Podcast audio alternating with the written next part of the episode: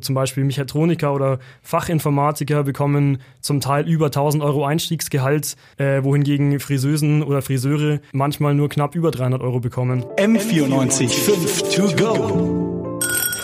So ist der Eibacker. Na, zum Gleichern. Auszubildende in Deutschland müssen immer mehr Arbeitsstunden leisten und bekommen immer weniger Geld. Es bleiben viele freie Lehrstellen unbesetzt. Heute wurde dagegen aber ein Gesetz im Bundestag verabschiedet, und zwar für einen Mindestlohn für Azubis. Heute, das ist der Mittwoch, der 24. Oktober, ähm, Tag der Aufzeichnung.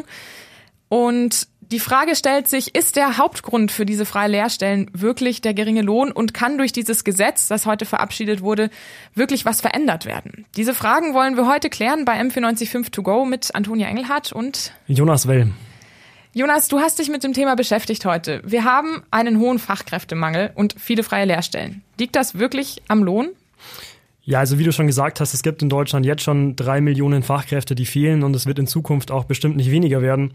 Und es gibt bestimmt viele Faktoren, die damit reinspielen, aber ein Faktor ist mit Sicherheit der Lohn, der nicht wahnsinnig hoch ist. Es gibt ja schon seit 2015 in Deutschland den Mindestlohn, aber von dem sind Auszubildende ausgeschlossen. Auszubildende haben an sich das Recht auf eine angemessene Vergütung, so steht es im Gesetz.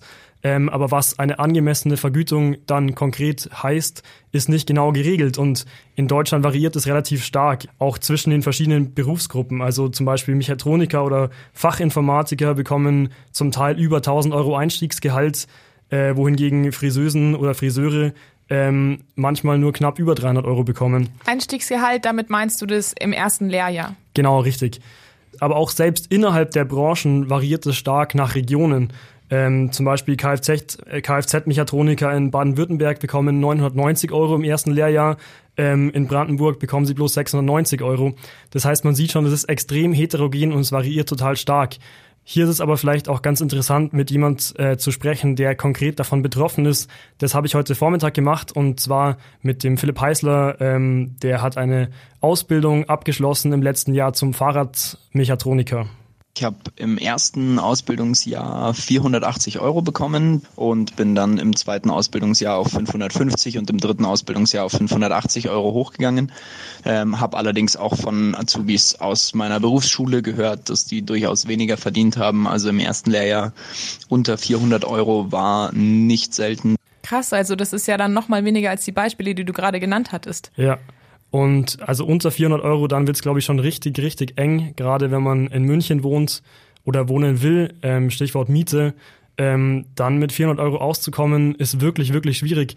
Ähm, vielleicht hören wir uns nochmal an, was der Philipp zu dem Thema gesagt hat. Während der Ausbildung bei meinen Eltern ausgezogen und mit meiner Freundin zusammengezogen und musste dann 400 Euro für die Miete monatlich zahlen. Da war dann der Punkt für mich gekommen, dass ich das alleine nicht mehr zahlen konnte. Deswegen haben meine Eltern für mich im Endeffekt die Miete übernommen. Aber wenn dann größere Ausgaben dazu kamen, hat das Geld auf alle Fälle nicht gereicht. Das ist für jemanden, der nicht von seinen Eltern unterstützt wird, nahezu untragbar. Ja, und wenn man dann nicht unterstützt wird, was, was macht man denn dann? Ja, da gibt's verschiedene Möglichkeiten. Man kann ähm, einen ähm, Förderantrag stellen, dass man vom Staat unterstützt wird, aber ähm, da sind die Anforderungen wirklich sehr, sehr hoch. Das heißt, ähm, zum Beispiel, das funktioniert nur, wenn die Mutter daheim ist, also kein Einkommen hat und der Vater unter 2500 Euro verdient. Das heißt, die Eltern müssen schon wirklich sehr, sehr Geringverdiener sein, damit man da Anspruch hat auf Leistungen. Okay, also gibt's da krasse, krasse Einschränkungen und ja, krasse Richtlinien. Das Gesetz, was heute verabschiedet wurde, soll jetzt was dran ändern. Wie genau sieht dieses Gesetz denn aus? Ja, also dieses Gesetz ist konkret eine Reform des Berufsbildungsgesetzes ähm, und es sieht vor, dass eine Art Mindestlohn für Auszubildende eingeführt werden soll. Ähm, das Ganze heißt dann Mindestausbildungsvergütung ähm, für Auszubildende.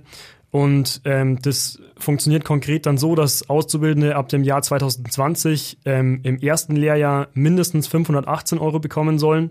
Ähm, bis zum Jahr 2023 soll dann dieser, dieses Einstiegsgehalt im ersten Lehrjahr auf 620 Euro erhöht, erhöht werden.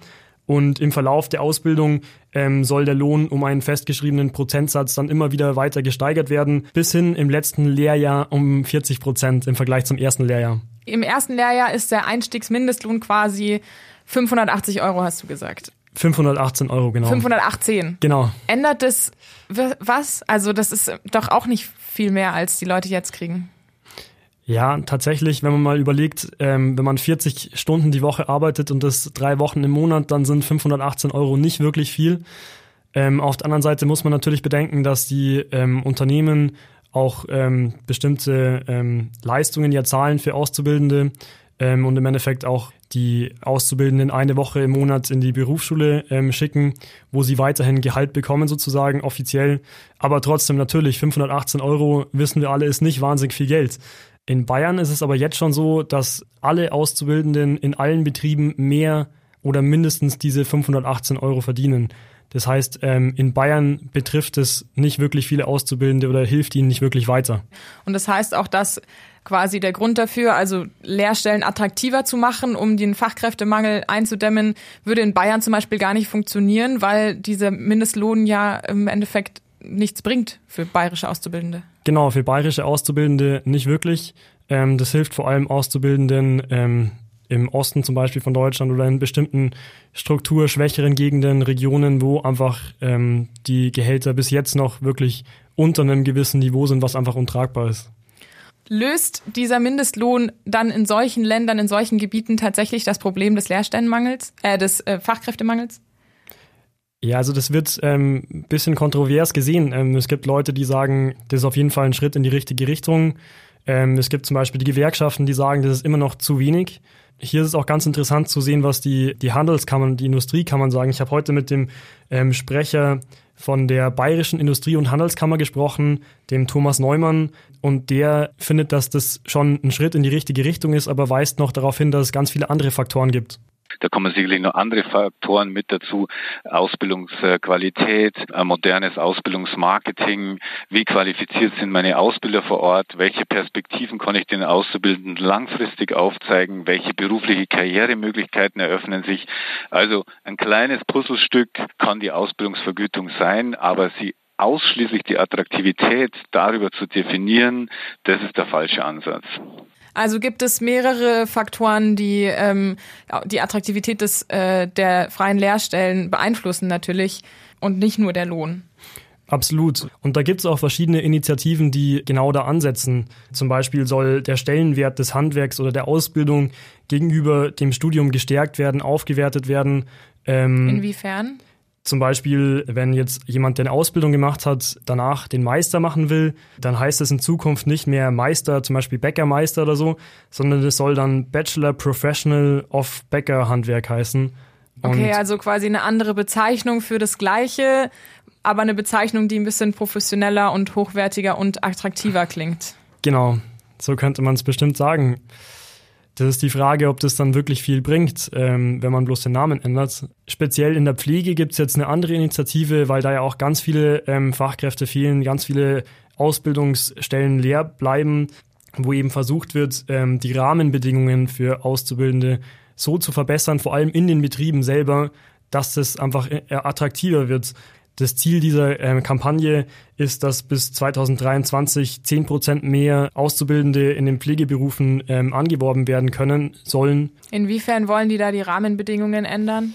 Ja, also konkret, viele, viele ähm, Auszubildende beschweren sich darüber oder bemängeln, dass in den Betrieben die Bedingungen nicht wirklich gut sind. Also sie lernen theoretische Dinge in der Berufsschule und dann konkret in dem Betrieb selber müssen sie irgendwelche Jobs machen, die im Endeffekt unter ihrem Könnensniveau sind sozusagen, dass man irgendwelche total, ja, einfachen, simplen Aufgaben über, übernehmen muss, für die man nicht wirklich dann ausgebildet wird auch. Und ich glaube, das ist ein zentraler Punkt, ähm, wie man die Bedingungen am Arbeitsplatz selber verbessern kann, auch gerade in Hinsicht auf die Digitalisierung, ähm, wie man das alles im Endeffekt moderner gestalten kann, dass sich auch Auszubildende, die zukunftsorientiert sind, dort auch ähm, ja, gut betreut fühlen. Also es geht nicht nur um den Lohn. Das Gesetz, was heute verabschiedet wurde, ist ein Schritt in die richtige Richtung. Es sind aber noch viele weitere Faktoren, die damit reinspielen, wie zum Beispiel Arbeitsbedingungen. M94 5 to go.